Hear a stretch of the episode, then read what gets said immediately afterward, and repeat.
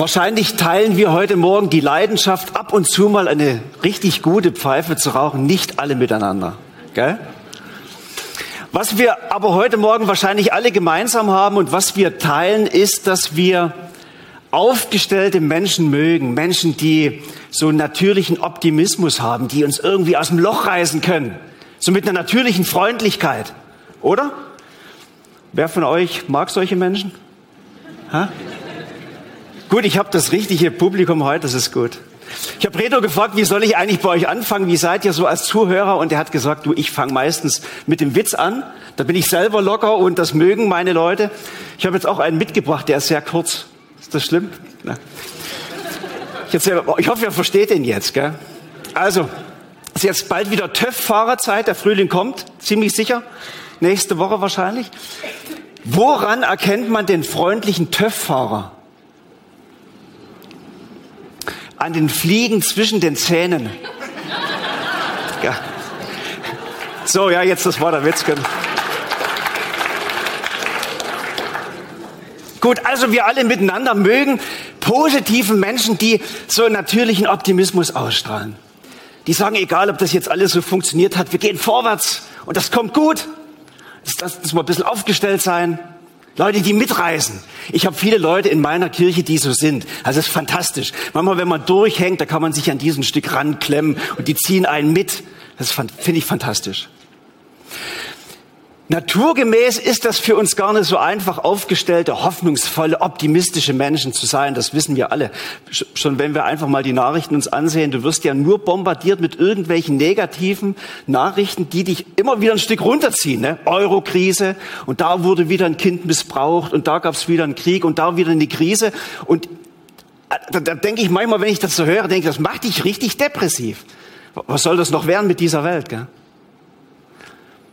Oder nur, wenn ich denke, was manche von euch auch erleben, so einfach mal am Arbeitsplatz. Das ist so ein enormer Druck, kriegt das manchmal so mit bei unseren Leuten, wenn sie erzählen, ein enormer Druck, was du an Leistung bringen musst und was alles klappen muss und da musst du funktionieren. Und da verstehe ich schon, dass dir dann und wann mal so richtig die Luft ausgehst und du sagst, das ist kaum auszuhalten. Es gibt vieles, was uns runterzieht in unseren Familien, Beziehungen, wo wir uns immer wieder aneinander reiben, manchmal sogar in der Gemeinde. Es gibt so vieles, was uns runterzieht. Für mich und für dich, diese Botschaft soll euch hochziehen. Ihr werdet euch denken, okay, der Slogan ist doch irgendwie, der kommt mir bekannt vor. Gell? Schon mal gehört? Ja, den habe ich geklaut. Habe ich geklaut von den hier. Ich, ich musste das machen, weil sonst hätten die die Predigt nie gesponsert. Nein, nein. Das ist Witzle, Witzle gell? Nein, es ist einfach, ich wollte irgendwas machen, dass ihr am Schluss, wenn ihr wieder mal in Korb geht, genau an das denkt. Ich möchte euch heute etwas mitgeben, was uns alle miteinander aufstellt. Seid ihr bereit? Ja. Ich dachte, wir lassen uns heute mal von einem ganz, ganz positiven Menschen anstecken, den ihr alle kennt von Paulus. Wir kennen ja vieles von seinen Briefen, viele Aussagen von ihm. Und ich habe einfach mal durchgelesen, was war so seine Grundeinstellung, wie hat er sich, diese Grundeinstellung, wie hat er sich genährt, was war so seine Grundauffassung von Glauben, von Leben, von Gott. Und ich habe interessante Sachen entdeckt. Lassen wir uns anstecken von Paulus. Ich habe früher Jungscherarbeit gemacht, so wie Reto auch, bin als Indianer durch die Gegend gehirscht mit meinen Jungs und eine Geschichte, die ich von Paulus jeder Kindergruppe erzählt habe, war die, wo Paulus in Philippi im Gefängnis saß. Kennt ihr auch, gell?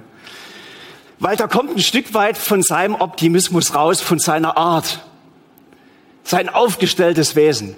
Er ist mit äh, seinem Freund und Bruder, mit Timotheus unterwegs auf der Missionsreise. In Philippi erzählen sie das Evangelium von, von Jesus. Sie befreien eine Wahrsagerin von ihrem Wahrsagegeist. Sie wird frei und kann wieder durchatmen. Aber es gab ein paar Leute, denen hat das nicht so gefallen, dass Paulus Jesus bekannt macht in dieser Stadt und so bringen sie ihn ins Gefängnis. Vorher wird aber noch richtig hart ausgepeitscht, geschlagen. Der hat geblutet und äh, dann haben sie ihn ins Gefängnis ge gesteckt, haben die Füße noch um einen, einen Block eingespannt, sodass er nicht gerade so richtig schön sitzen konnte. Es war unbequem und schmerzhaft. Und da wird erzählt, dass er und sein Bruder, sein Mitstreiter Silas dort im Gefängnis sitzen, in den Block gespannt. Und dann kommt die spannende Stelle, da staune ich heute noch, dann steht, um Mitternacht aber beteten Paulus und Silas und sie lobten ihren Gott. Da haben sie gesungen. Alle Leute im Gefängnis haben die Ohren aufgesperrt. Gesagt, das kann doch nicht sein. Aber noch nie gehört, dass im Gefängnis jemand singt, so, so fröhlich. Er hätte viel Grund gehabt, einfach mal zu sagen, jetzt ich setze mich ein für meinen Gott und was habe ich denn jetzt davon? Jetzt schlagen sie mich schon wieder. Ne? Sie hatten ihn ja schon zweimal gesteinigt. Der, also, irgendwann hätte er sagen können, Paulus, es reicht jetzt eigentlich. Ja? Positiv im Gefängnis mit blutenden Rücken. Halleluja, Jesus, du bist fantastisch. Wir preisen dich, wir loben dich. Er lässt sich nicht runterkriegen. Eine zweite Szene, die ist euch weniger geläufig, wird auch in der Apostelgeschichte erzählt. Paulus, als er schließlich gefangen genommen wird und als Gefangener mit dem Schiff nach Rom gebracht werden soll, geraten sie und alle, die mit auf dem Schiff sind, in einen fürchterlichen, tagelangen Sturm. Der war so heftig, dass alle schon mit dem Leben abgeschlossen hatten. Die ließen sich gehen und sagen, jetzt ist, jetzt ist vorbei. Ne? Und Paulus sagt zu allen auf dem Schiff, sagt, hey, ihr lieben Freunde, lasst euch nicht gehen. Gott gibt uns nicht auf. Er wird dafür sorgen, dass wir alle überleben. Esst was. Kommt, dass ihr zu Kräften kommt, dass ihr durchhaltet. Gott ist bei uns. Und durch seine Ermutigung in dieser Krisenzeit, in diesem harten Moment, wo alle schon mit dem Leben abschließen, durch seine Ermutigung essen sie wieder und sie haben die Kraft, diesen Sturm zu überstehen. Alle 276 Leute auf dem Schiff werden gerettet. Paulus, lässt sich nicht so schnell hängen, wenn es mal kritisch wird. Wie macht er das bloß? So ein Optimismus, so etwas Ermutigendes, sowas an das Leben Glaubende, wie macht er das? Ich habe zwei Dinge entdeckt bei ihm. Einmal ist es so eine ganz, ganz positive Grundeinstellung. Da möchte ich euch ein paar Stellen aus seinen Briefen vorlesen. Einmal aus dem Römerbrief. Nee, aus dem Philipperbrief. Aber er schreibt denn an die Römer. Er sagt, auch in Zukunft wird nichts mir meine Freude nehmen können, denn ich weiß, dass am Ende von allem, was ich jetzt durchmache, meine Rettung stehen wird, weil ihr für mich betet und weil Jesus Christus mir durch seinen Geist beisteht. Und er fährt weiter. Ja, es ist meine sehnlichste Erwartung und meine feste Hoffnung, dass ich in keiner Weise beschämt und enttäuscht dastehen werde, sondern dass ich auch jetzt mit ganzer Zuversicht auftreten kann und dass die Größe Christi bei allem sichtbar wird. Er sitzt also wieder mal im Gefängnis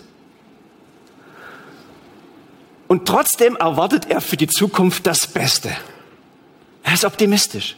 Er sagt, was ich erwarte, ich erwarte, dass es gut rauskommt. Ich erwarte hier im Gefängnis, dass ich wirklich ein Zeuge sein kann für Jesus. Ich erwarte, dass Christus sichtbar gemacht wird durch mich und das, was ich den Menschen von ihm erzähle. Ich erwarte, dass, dass die Freude über, über Jesus auf die anderen auch überspringt.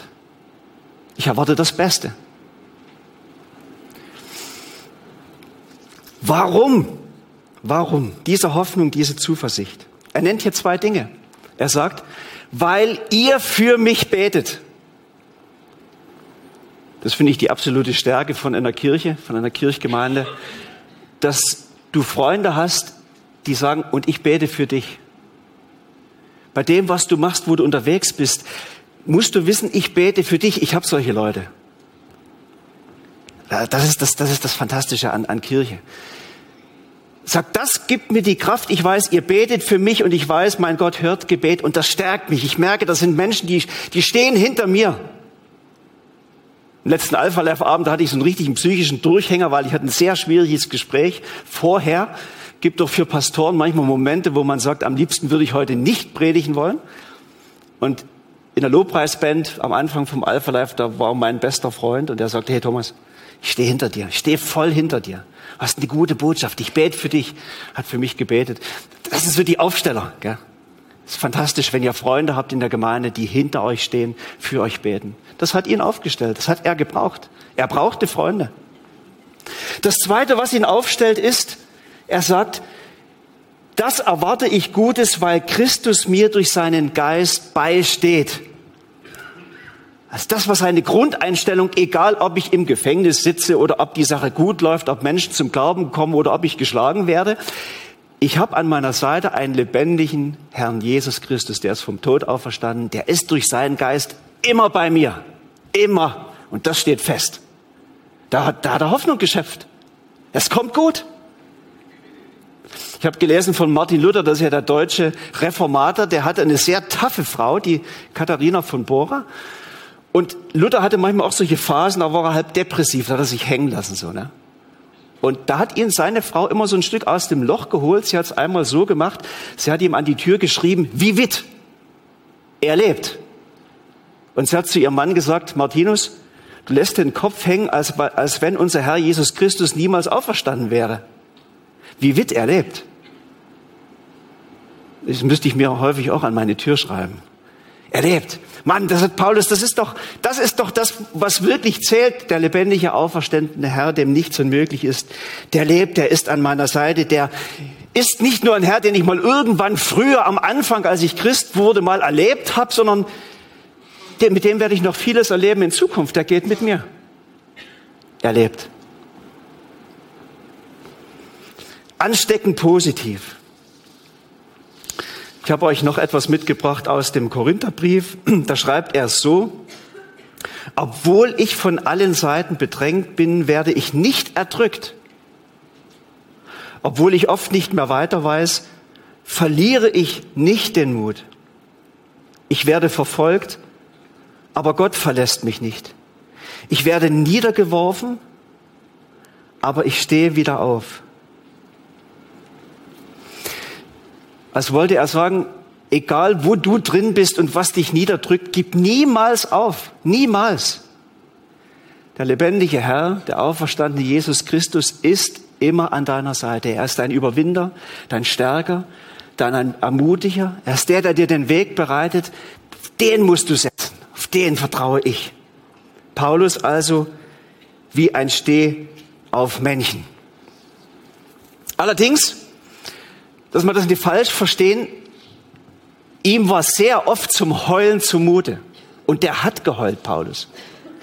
Also, dass man das nicht falsch auffassen. Es gibt ja so eine Theologie, dass man sagt, also, wenn du wirklich Christ bist, dann darfst du immer fröhlich sein. Dann darfst du immer lachen. Ja, da da, da gibt es solche Momente, wo du richtig den Kopf hängen lässt und heulst. Die darf es eigentlich gar nicht geben. Das ist falsch. Völlig falsch. Paulus hat manchmal richtig geheult und wenn, dann richtig. Tränen sind erlaubt bei Paulus. Äh, Gott möchte nicht, dass wir so ein gespieltes Golgate-Lächeln haben, so, ja, ich freue mich, Jesus ist ja immer da, sondern wir dürfen, auch wenn es mal richtig mies ist, dann dürfen wir auch mal heulen. So hat Paulus die Sachen auch verarbeitet und er hatte viel Grund zum, zum Traurigsein und zum Heulen. Und das hat er auch gemacht. Hat das einfach mal so den Tränen freien Lauf gelassen. Es musste sein. Tränen sind erlaubt. Ich habe euch mal nur ein Beispiel mal mitgebracht. Er erzählt hier zum Beispiel im zweiten Korinther 2, sagt, denn ich schrieb euch aus großer Trübsal und Angst des Herzens unter vielen Tränen. Mann, was haben die dem Paulus das Leben schwer gemacht? Wenn ihr die Briefe lest, merkt ihr zwischen den Zeilen, ein Mann, den man versucht hat, wo es nur ging, auch zu behindern in seiner Arbeit, das Evangelium weiterzusagen. Nicht nur die Juden, die das absolut bremsen wollten, die haben ihn verfolgt, gesteinigt, wollten ihn am liebsten weg haben, immer so ein Stück die Todesangst.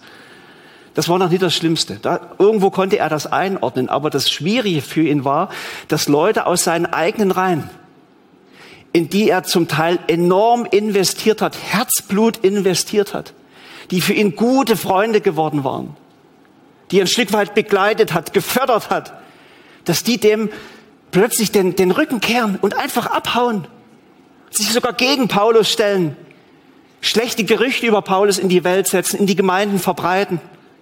Das hat ihm wehgetan, das hat ihn richtig getroffen. Deswegen sagt er, unter Tränen schreibe ich das.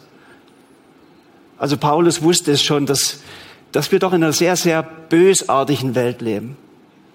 Und dass du manchmal auch von Menschen, denen du sehr vertraust, die du eigentlich sehr magst, sehr, sehr, sehr, sehr hart getroffen werden kannst. Wahrscheinlich von denen am meisten. Das kannte Paulus. Und da hat er geheult. Hat er vor seinem Gott einfach mal so den Tränen freien Lauf gelassen. Tränen erlaubt. Also ist zunächst mal, das ist das Erste, was ich euch mitgeben wollte, eben diese ganz positive Grundeinstellung, mein lebendiger Herr ist an meiner Seite. Und deswegen erwarte ich Gutes. Ich kann auch einfach mal heulen. Es ist so vieles zum Heulen auf dieser Welt, aber ich stehe wieder auf mit meinem auferstandenen Herrn. Gehe ich weiter vorwärts. Das zweite, was ich entdeckt habe, der Aufsteller, den Paulus immer aufgestellt hat, ist, dass Paulus ein, ein fantastisches Gottesbild hatte, so eine Art Gott ist für mich Theologie, oder ich sage es mal salopp, die Coop-Theologie. Gott ist für mich, er ist für dich. Das steht felsenfest. Ich habe festgestellt, dass er das in allen seinen Briefen bringt als Thema. Irgendwie umschreibt, dieser Gott ist für mich und er ist für dich. Er sagt es sogar zehnmal wörtlich mit dieser Formulierung für dich. Damit ihr es glaubt, habe ich euch mal vier Stellen einfach rausgeschrieben. Zum Beispiel in Römer 5, Vers 8. Da sagt er, Gottes Liebe zu uns ist dadurch sichtbar, dass Christus für uns gestorben ist, als wir noch Sünder waren. Äh, ich glaube, das ist wahrscheinlich auch die Sache, die hatten Paulus hier umgehauen, denn er war natürlich ein richtiger Gangster, Pharisäer, ja? Und vor allen Dingen ein Christenverfolger. so hat er seine Karriere gestartet. Er hielt sich für so fromm und die Christen für so gefährlich als eine Irrlehre. Deswegen hat er sie mit Leidenschaft verfolgt. Er hat enorm viel Elend über Familien gebracht hat Christen ans Messer geliefert, sind Leute gestorben wegen ihm. Es sind viele Tränen geweint worden in christlichen Familien, damals in der Urgemeinde. Und dann ist er später Christus begegnet und dann ist das für sie, für ihn so eine, eine Sache, die er begriffen hat. Dieser Christus ist mir ja nachgegangen, hat mich gesucht, obwohl ich so ein schlimmer Gangster und Sünder war. Also dieser Gott ist ja für mich schon immer gewesen. Und er ist für jeden Menschen, egal ob er völlig, völlig ein schlechtes Leben lebt, sehr, sehr schuldig ist, sehr, sehr unansehnlich ist von seiner ganzen Lebensweise, er ist trotzdem für mich, für dich, für jeden. Das ist das, was Paulus immer zum Staunen bringt, dass er sagt, ich muss bei diesem Gott nicht erst perfekt sein. Und da muss alles im Lot sein. Und da muss alles so sein, wie sich das Gott vorstellt. Dann ist er mit mir zufrieden dann liebt er mich. Nein, nein, sagt Paulus, der hat mich sogar geliebt und mich ins Herz geschlossen, als es noch ganz anders war in meinem Leben. Er liebt jeden. Wir können eigentlich gar nichts machen, dass Gott uns mehr liebt. Wir können auch gar nichts Schlimmes anstellen, dass Gott uns weniger liebt. Das ist das Geheimnis der Liebe Gottes. Sie ist so ohne Vorbedingung so grenzenlos. Er ist für mich und für dich. Immer. Einen zweiten Vers, Römer 8, Vers 31 und den nächsten. 2. Korinther 5, Entschuldigung. Den, der ohne Sünde war, spricht von Christus, hat Gott für uns zur Sünde gemacht, damit wir durch die Verbindung mit ihm die Gerechtigkeit bekommen, mit dem wir vor Gott, mit der wir vor Gott bestehen können.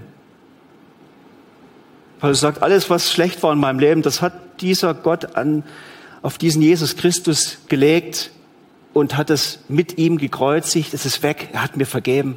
Staunt über die Vergebung und er erstaunt drüber, dass dieser Gott ihn jetzt auch gerecht macht. Also es geht hier um den, den, Begriff der Gerechtigkeit. Ich übersetze das immer gern so. Es geht um die Frage, wie kann ich es Gott recht machen? Und da war Paulus als Pharisäer ja ein Spezialist drin. Er war so diszipliniert, sehr diszipliniert, dass er eigentlich von sich sagen konnte, ehrlich, ich kann alles das, was im Gesetz Gottes gefordert ist von einem Menschen, das halte ich ein. Ich gebe den Zehnten von den Dingen, die gefordert sind. Ich bete regelmäßig, faste regelmäßig. Der hatte das ganze Programm drauf, der war so stark als Persönlichkeit, der brauchte eigentlich die Gnade gar nicht. Gell? So stark war der. Es war selbstgerechter Mann, sehr stark. Und dann hat er irgendwann begriffen, als Christus ihm erscheint und begegnet, merkt der Mensch, mit all dem, was ich da leiste, war, habe ich ja immer versucht, es Gott recht zu machen und bei Gott irgendwie Anerkennung zu finden. Und ich habe immer mich bemüht, dass Gott mich deswegen liebt. Und jetzt habe ich gemerkt, Gott befreit mich von dem. Ich muss ja Gott gar nichts beweisen. Ich muss mir ja meine Liebe gar nicht erarbeiten, erkämpfen, bis Gott endlich mich annimmt sondern er hat mich befreit. Er hat mich gerecht gemacht, das macht er. Er spricht mich gerecht durch Christus.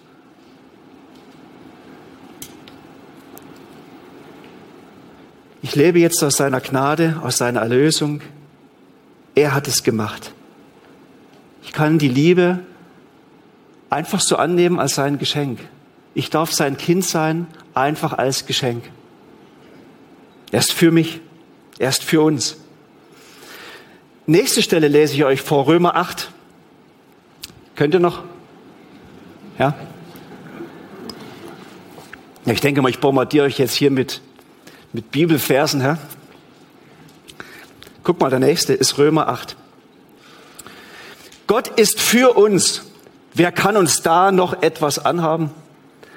Er hat ja nicht einmal seinen Sohn, seinen eigenen Sohn verschont, sondern hat ihn für uns alle hergegeben. Wird uns dann zusammen mit seinem Sohn nicht auch alles andere geschenkt werden?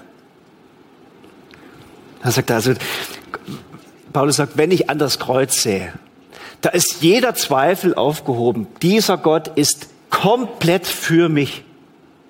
Wenn ihr noch irgendwie Zweifel habt an dem, dann würde euch Paulus sagen, müsst einfach ans Kreuz sehen. Guckt an das Kreuz da hat ja Gott sogar seinen eigenen Sohn nie mal geschont, sondern hat ihn für euch, aus Liebe für euch, für dich und mich ans Kreuz gehängt. So eine große Liebe hat er, dass er sein Leben, das Leben seines Sohnes für dich und mich hergibt. Er lässt sich das was kosten. Er gibt seinen Sohn, opfert ihn. Und er sagt weiter, dieser Gott, weil er so viel für mich opfert, wird auch in Zukunft der beschenkende Gott sein. Er ist reich. Wenn er schon seinen Sohn für mich opfert, so viel mir investiert in mich, dann wird er mir auch in Zukunft alles schenken, was ich brauche. Ich weiß nicht, was du jetzt gerade brauchst. Aber Paulus möchte mit so einem Vers jedem Menschen sagen, da ist ein Gott an deiner Seite, der hat alles, was du brauchst.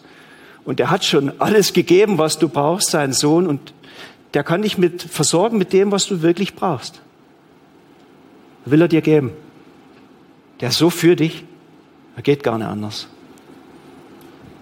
Gott ist für dich und für mich, der beschenkende Gott. Jetzt noch einen letzten Bibelvers, wo ich den Eindruck habe, da bringt Paulus seine ganze Gott ist für uns Theologie auf den Punkt. Da spitzt das zu, da fasst erst zusammen. Nächster Vers. Der Sohn Gottes, Jesus Christus, den wir unter euch verkündigt haben, sowohl ich wie auch Silvanus und Timotheus, kam auch nicht als Ja und Nein zu euch, sondern in ihm haben wir das volle Ja Gottes vor uns. Da finde ich einen fantastischen Vers. Als wollte er dort den Korinther nochmal sagen, seht ihr, in diesem Evangelium, was wir verkündigt haben, da haben wir ja keinen Gott gepredigt, der je nach Laune und nach Tagesform mal sagt, ah ja, jetzt bin ich für dich, jetzt bin ich gegen dich. So wie so ein alkoholisierter Vater, der manchmal die Kinder schlägt und manchmal wieder herzt. Na? Er ist auch nicht wie ein launischer Freund, der sagt, na, heute hast du es mir recht gemacht, heute ist es okay mit unserer Freundschaft und das nächste Mal wendet er sich wieder gegen dich. Je nachdem, wie du gerade drauf bist, was du gerade anstellst. Ja? Sondern Paulus sagt, dieser Gott, das ist ja das Fantastische, das sieht man, der hat in Christus das volle, uneingeschränkte Ja zu dir und zu mir gesagt. Das volle Ja. Nicht mal so, mal so. Das volle Ja. Wenn wir auf Jesus sehen, sollen wir daran denken, in ihm hat Gott zu dir und mir uneingeschränkt Ja gesagt und nur Ja und das volle Ja. ja fantastisch, oder?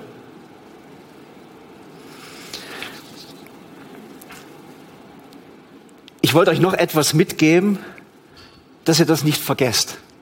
Letzte Woche bei uns hat es geregnet und die Sonne geschienen. Was sieht man da? Ein Regenbogen. Peter, zeig mal den.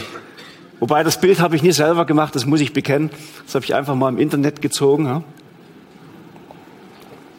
Ich weiß nicht, wie ihr das macht, wenn ihr einen Regenbogen seht. Ich nehme dann meistens Zeit. Also dann gehe ich ans Fenster oder gehe raus, okay, das ist schon irgendwo stark, weil der Regenbogen ist ja eine Botschaft, die Gott für uns hat. Wisst ihr, gell? In diesem Regenbogen macht Gott uns allen Versprechen und sagt, ihr Menschen, das sollt ihr wissen, wenn ihr diesen Bogen seht, ich bin grundsätzlich für euch. Das ist die kurz gefasste Botschaft vom Regenbogen. Deswegen sollen den alle Menschen sehen, ob Christen oder nicht Christen. Er sagt, wenn ihr den Regenbogen seht, denkt daran und sagt es weiter, ich bin ein Gott, ich bin für euch. Er hat diesen Regenbogen in den Himmel gesetzt nach der Sinnflut und hat damit versprochen, ich möchte euch nicht mehr richten, ich möchte kein, keine Sinnflut mehr kommen lassen, die euch vernichtet, sondern ich bin ein Gott, ich bin für euch.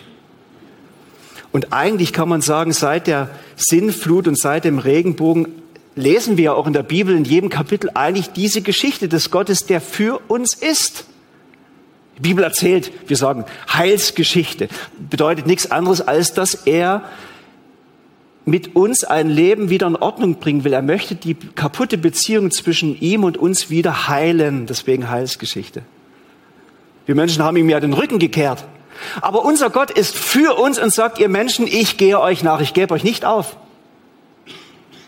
Ich gehe euch nach, ich, ich rede immer wieder durch meine Boten zu euch. Das waren im Alten Testament zum Beispiel die Propheten. Ne? Ich gehe euch immer wieder nach, gebe euch Zeichen meiner Liebe, nicht nur in der Natur, auch sonst durch andere Menschen. Ich rede auf alle erdenkliche Weise zu euch, um euch verständlich zu machen. Ich bin für euch und ich suche euch und ich habe wirklich ein Herz voller Liebe zu euch. Ich möchte eigentlich eine Beziehung zu euch ganz neu aufbauen. Und deswegen, dieser Regenbogen ist ein Ausdruck des Bundes, sagt man. Das ist der erste Bund, den Gott mit allen Menschen schließt. Ein Bund ist etwas, etwas sehr, sehr Verbindliches, will ich mal sagen. Ne? Kennt das, ihr Schweizer müsst das wissen, gell? Wenn man den Bund schließt, das ist dann schon recht verbindlich. Wir stehen zusammen, gell? Schwören das. Das ist jetzt unser Bund. Eigentlich ist der Regenbogen der Schwur Gottes und sagt, ich verbünde mich mit euch Menschen, zumindest von meiner Seite. Es ist so wie natürlich einseitig. Ich sage, von mir aus steht das Angebot, einen Bund mit dir zu schließen. Ich möchte als der Gott, der für dich ist, mit dir jetzt deinen Weg gehen. Von meiner Seite steht das Angebot, jetzt schlag ein. Ähm, Übrigens, es ist nicht bei dem Regenbogen geblieben, sondern Gott hat ja immer wieder Bünde geschlossen mit den Menschen. Der stärkste Bund ist der, den er durch Jesus Christus mit uns Menschen schließt. Ich lese euch den 1. Thessalonicher 5, Vers 10 noch vor. Christus ist für uns gestorben. Peter, du kannst das für uns mal noch unterschreiben. Ah, hast schon gemacht. Hat's unterstrichen, stark. Christus ist für uns gestorben, damit ob wir wachen oder schlafen, wir zugleich mit ihm leben. Das, das Sterben von Jesus am Kreuz ist ja praktisch die, nochmal die Neuauflage des Bundes, noch viel stärker als der erste Bund mit dem Regenbogen. Und Jesus, als er von seinem Sterben spricht, prophetisch beim Abendmahl, dann sagt er zu seinen Jüngern, guck mal hier, das Brot ist ein Zeichen für meinen zerbrochenen Leib, der wird für euch zerbrechen, für eure Schuld. Und auch dieser Kelch mit dem, mit dem Wein, das ist das Symbol für mein Blut, das wird für euch am Kreuz fließen zur Vergebung eurer Sünden. Und er sagt, das ist jetzt der neue Bund, den Gott mit euch schließt. Gott möchte es noch mal deutlicher, noch kräftiger sagen. Er möchte sich mit jedem von uns verbünden. Deswegen sagt er hier am Schluss, das ist deshalb geschehen, ob wir wachen oder schlafen, wir sollen zugleich mit ihm leben. Mit Christus leben. Das ist das Ziel. Deswegen, er schließt wieder einseitig einen Bund. Er nimmt alles weg, was einer Beziehung zwischen ihm und uns im Weg steht.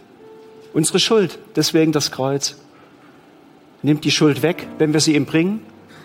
Macht den Weg frei, dass wir von unserer Seite den Bund mit ihm eingehen können.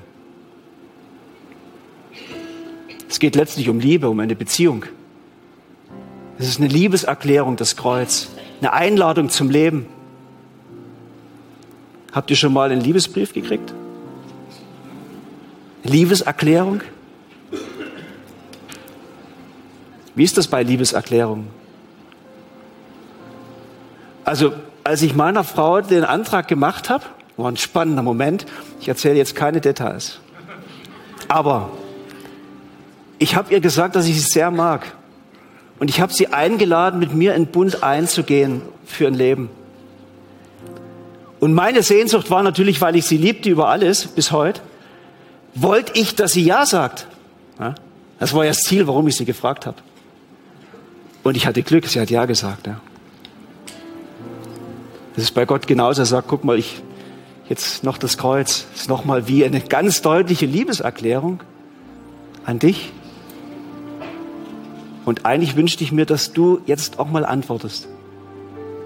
Ich möchte alle von euch, die noch gar nie groß daran gedacht haben, jetzt mit Gott in Beziehung zu leben, das einfach mal aussprechen. Der allmächtige Gott ist für dich. Er war schon immer für dich. Alles, was dich belastet, kannst du an seinem Kreuz abladen. Und er möchte dich einfach in die Beziehung mit sich hineinnehmen und hat eine gute Zukunft für dich, sodass du optimistisch und fröhlich wirklich deinen Weg gehen kannst. Lass dich einladen von ihm. Ich lade dich jetzt einfach in seinem Namen mal ein. Du kannst heute noch sein Kind werden. Du kannst nach dem Gottesdienst hinten in die Gebetslounge gehen. Oder wie heißt das bei euch? Prisma? Hä? Gebet. Gebetslounge heißt es bei uns. Das sind fantastische Leute, die, die beten einfach mit dir helfen dir, Christ zu werden, die Beziehung mit Gott anzufangen. Ich möchte es aber auch euch allen sagen, die ihr schon länger jetzt mit Jesus unterwegs seid. Bitte nehmt das mit. Gott ist für mich und für dich. Nehmt ihn ganz konkret mit hinein jetzt als den auferstandenen Herrn an eurer Seite, gerade da, wo ihr jetzt drin seid. Ich, ich sehe ja nie in euch rein. Vielleicht sind so ein paar Dinge im Beruf, wo du kurz davor bist, alles hinzurühren, zu sagen, jetzt, es reicht. Ich mag nicht mehr. Geh zu deinem Gott, der total für dich ist und sag, Herr, ich brauche jetzt deine Kraft. Dass du mir einen Weg ebnest. Komm, gib mir die Kraft, nie aufzugeben. Vielleicht bist du in, in einer schwierigen Beziehung drin, wo du merkst, wir kommen nie weiter. Hol dir Hilfe und bete und vertraue diesem Gott. Nimm ihn einfach mit rein. Gott, du bist für mich. Ich brauche jetzt deine Kraft. Ich brauche neue Liebe. Hilf mir jetzt dadurch. Ich weiß nicht, wo du stehst.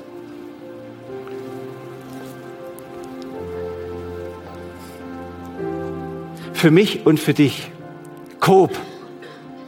Das war das, was ich euch mitgeben wollte. Peter, vielleicht die letzte Folie. Ich möchte, dass ihr das festhaltet. Und vielleicht immer, wenn ihr mal in Coop geht, dran denkt. Bei unserem Coop, da kommt es dann immer über den Lautsprecher Musik und dann für mich und für dich. Und ich denke immer, Halleluja, so stark. Wir haben einen Gott, der so uneingeschränkt für uns ist und mit uns geht. Das ist fantastisch. Lasst uns beten zusammen. Herr, jetzt danke ich dir von Herzen dafür, dass das eben nicht nur von mir ausgedacht ist, sondern dass du das in deinem Wort so geschrieben hast und dass du es durch deinen Sohn Jesus Christus so festgemacht hast, dass niemand von uns daran zweifeln kann. Du bist uneingeschränkt ein Gott, der für mich ist, für uns alle ist. Und Jesus, ich bitte dich darum, Herr, dass du in uns so diesen Glauben daran festmachst in diesem Moment, dass du uns durch deinen Heiligen Geist das wie ins Herz einbrennst, dass es keinen Zweifel mehr gibt, dass wir beginnen, wirklich wieder optimistisch und positiv unseren Weg zu gehen, wo wir auch stehen. Dass wir dran glauben können, jawohl, du bist da. Und du gehst jetzt mit uns. Und du bist der Überwinder und der Heiler und der Ermutiger, der Durchtrager, der Wolkenvertreiber. Herr, brenne es uns ins Herz. Wir wollen mutig mit dir Schritte gehen. Hilf uns dabei. Amen.